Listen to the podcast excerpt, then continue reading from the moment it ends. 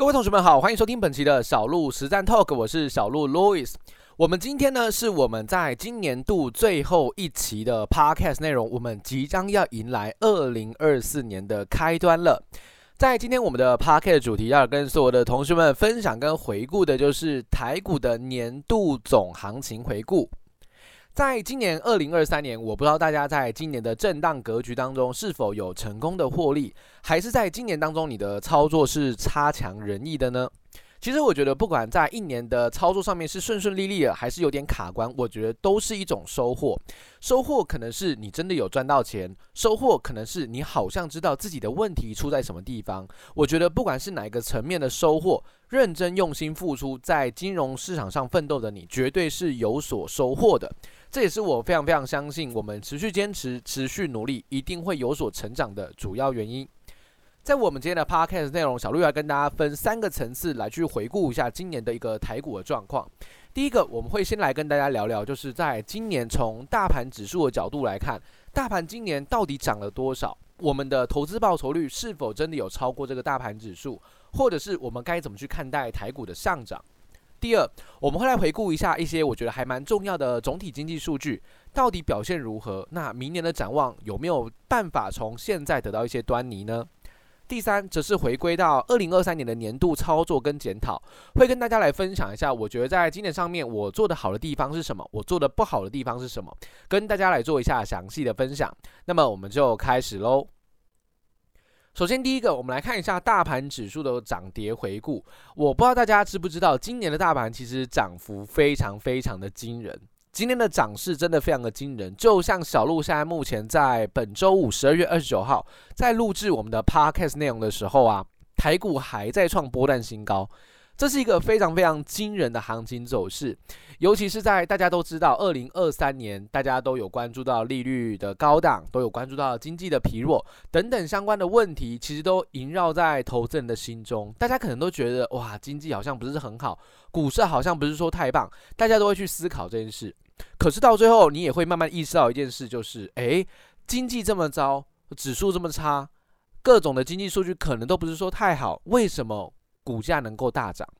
因为很多时候大家清楚一个点，就是股票价格绝对反映的叫未来的趋势，反映的是未来的想象空间。所以现在即使公司没有赚钱，现在即使状况不是很好。都没有关系，只要利空不再跌，大家开始做明年的梦，那其实股价就永远会优先走在前面。所以股价今年度台北股市总共涨了大概有百分之二十六左右，涨幅是逼近了四千点，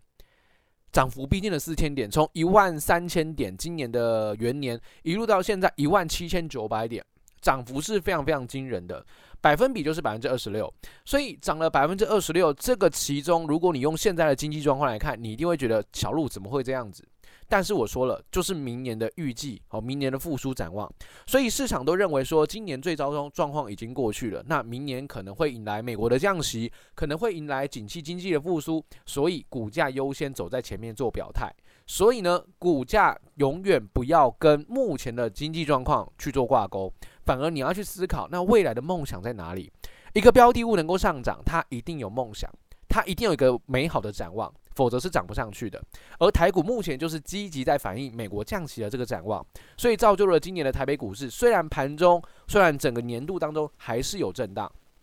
横盘震荡整理的时间也是有一段的日子了，不过震荡结束之后，行情还是依旧往上推升。这个其实跟小鹿从年初到年末一直以来分享的概念是一模一样的。如果你有持续追踪小鹿台股实战的 APP，你把 APP 打开来，每天不是都会有免费的文章吗？免费文章里面都有去分享我对于大盘的这个观点，而且是一个条列式的结果。你可以从年初追踪到年尾，你会发现，对耶，小鹿你好像整年都是认为行情是多头的。是的。所以你就会从年初至少不会做错方向到年尾，所以我觉得今年整体来说，你的操作只要是顺势交易，老实讲不会到太差，不会到太差，因为毕竟指数就是涨了两成，指数就是有两成的报酬，所以呢，你的操作有个一成到两成，我觉得都已经算非常的不错。当然，如果你的能力更好，你有超过两成六，你有超过二十六个百分点的，那就代表着你击败大盘，那表现就非常非常的优异。所以我觉得今年不论是上市指数、贵买指数表现其实都非常非常的好，那也造就了大家应该在今年的投资报酬不会到太差哦，应该是有一定的保障的。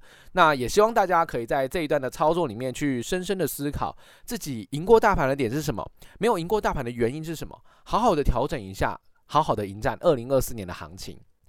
第二，我们来回顾一下总体经济的数据。那大家都知道，今年的经济状况不好，因为景气快速的回档修正。像是我们在今年的一月份的时候，景气对策灯号只有十一分；二月份的时候，景气对策灯号只有十分。十分可能大家不知道是什么概念，我跟大家稍微解读一下。两千零八年的金融海啸那时候最低的景气对策灯号的分数是九分，目前最低是十分，所以你就会去思考，对耶，哇，今年的景气好像真的挺糟糕的，好多的股票营收都是年衰退的。是的哦，因为从数据来看确实是如此。可是呢，在我们今年的很多 podcast 内容或者是小路的影音内容里面，我也谈过非常的多次，景气对策灯号你要反向来看，在景气低迷的时候，通常是长线的买点；景气热弱的时候，通常是景气的高点。股票的高点，所以对于我们来说，你可以去反向思考。我们刚刚讲到，今年的二月份，景气对策灯号只有十分，对不对？那今年二月份台股是几点呢？今年二月份台股约莫是在一万五千点左右，所以当时景气是很低迷的哦，景气是很低迷的，但指数有一万五千点。你现在回过头来看，一万五千点那边不就也是一个蛮好的买点吗？是的，所以景气现在慢慢开始复苏，像今天十一月份公布的数据叫做二十分。二十分已经脱离了蓝灯的状况，显然景气正在往复苏的道路发展当中。所以明年市场大多都预期啊，经济数据会持续往上攀升，回到至少比较偏中等，甚至是往上走到热络的机会还是存在的。所以就景气来看，我们知道今年景气不好，但是今年的景气其实是从十分往上攀升到二十分的哦。所以景气有在复苏，也确实反映在我们的这个台股的股票指数上。第二。我们来看一下，在台湾非常重视的外销订单。外销订单在今年二零二三年来讲的话，其实你会发现到这个订单的年衰退率，在前半年几乎都是一两成在衰退，也就是我们真的订单少了蛮多的。这跟全球景气的疲弱有关，我们订单真的少蛮多了。可是到了十一月份，我们的外销订单的年增率由负翻正。变成正百分之一，也就是我们的订单已经没有在衰退了。这也为明年的复苏埋下了一个很重要的伏笔，因为代表我们有订单才会有获利嘛，所以订单也开始在回流了，订单也开始在回温了。那对于景气的复苏，明年自然就有一个更好的展望。第三，台湾也非常重视的 PMI 制造业指数，我们毕竟是一个以制造业为主的国家，那我们的 PMI 在二零二三年几乎除了二月份小幅度的推到五十以上。除此之外，全年几乎都在五十这个荣枯线之下，也就是我们的制造业景气目前还是相当的疲弱。这个制造业指数它用了几个权重，它用了几个参数，包含像新的订单啊、生产的数量啊、人力的雇佣。哦，供应商的交货以及存货的指数，透过这五个项目来去编撰这个 PMI 的指标。所以显然，我们以现阶段哦，因为 PMI 它是一个同步指标，它跟现阶段的状况是很拟合的。也就是现阶段我们的经济、我们的制造业虽然还没有很好的复苏，还是在疲弱状况，但是先行指标订单已经开始复苏了。景气对策灯号也开始在复苏了，所以种种的迹象都在告诉我们，明年的 PMI 有可能往上拉抬到五十以上，造就景气开始成长的一个动能。最后，我们看到 PMI 最新的订单跟客户的存货，我们大家可以发现到，客户的库存从二零二二年的高点一路往下降，也就是库存其实卖的差不多了哦，去化库存已经来到近年的一个低点的位置，然后新增的订单也开始黄金交叉往上做突破，所以显然。订单已经开始回温，客户的客户端的库存已经越来越少，那自然明年就会有重启拉货的动能。所以从经济数据的种种迹象，我们可以发现，今年经济真的不好。可是明年的复苏已经埋下伏笔，所以对于明年的行情走势，我认为还是很有机会继续维持至少高档震荡，甚至往上突破的行情。所以明年我依旧认为是一个做多会优于做空为主的一个好时机。所以千万不要去过度的悲观看待股市了，因为我们正在往复苏的道路迈进。所以你不论从大盘指数的涨跌，就是从技术分析来看，行情是多头的；你从基本面总体经济来看，明年复苏的概率也相当高。所以不管如何，今年的操作，今年的操作，你可能哦、呃、没有如你的预期，或者是比较震荡一些，但明年还有一个多头的机会，我认为是非常值得去做把握的。好，第三点，回顾二零二三年的年度操作，相信大家应该都知道，小鹿是一个科学交易控。其实我是一个相当信奉用 SOP 去做交易的投资者，因为我一直认同一件事。我们在市场上做交易，你一定要去建立一个唯一标准。所谓的唯一标准，就是你总要有办法去去判断，说我今天做的是对还是不对。那个对或不对，不一定是获利与否，而是你这笔订单停损停的对不对？你这笔订单停利停的对不对？它应该是有一个标准来让你去遵守的。所以我的交易风格就是 SOP 控。科学交易，我很喜欢用科学交易的方式来帮助我做金融市场的投资。那二零二三年其实年度操作起来，你就会发现到，如果你有用台小鹿台股实战的 APP 去做交易，今年的累积起来应该是有超过二十六个百分点的表现，也就是你的投资报酬率应该是会赢过大盘的。从回测报表来看，你就会发现到，是的，打败大盘在今年度以来基本上没什么问题。而且今年度，如果你是做波段战法的同学，你可能有赚到很多档的标股。那那些很多档的标股呢，其实就可以贡献到你一些表现不怎么好的股票上面，彼此互相的平均之后，今年的投资报酬率还真的挺好的，还真的挺好的。我相信有用 APP 的同学，应该今年都相当的有感。当然，我还是要承认。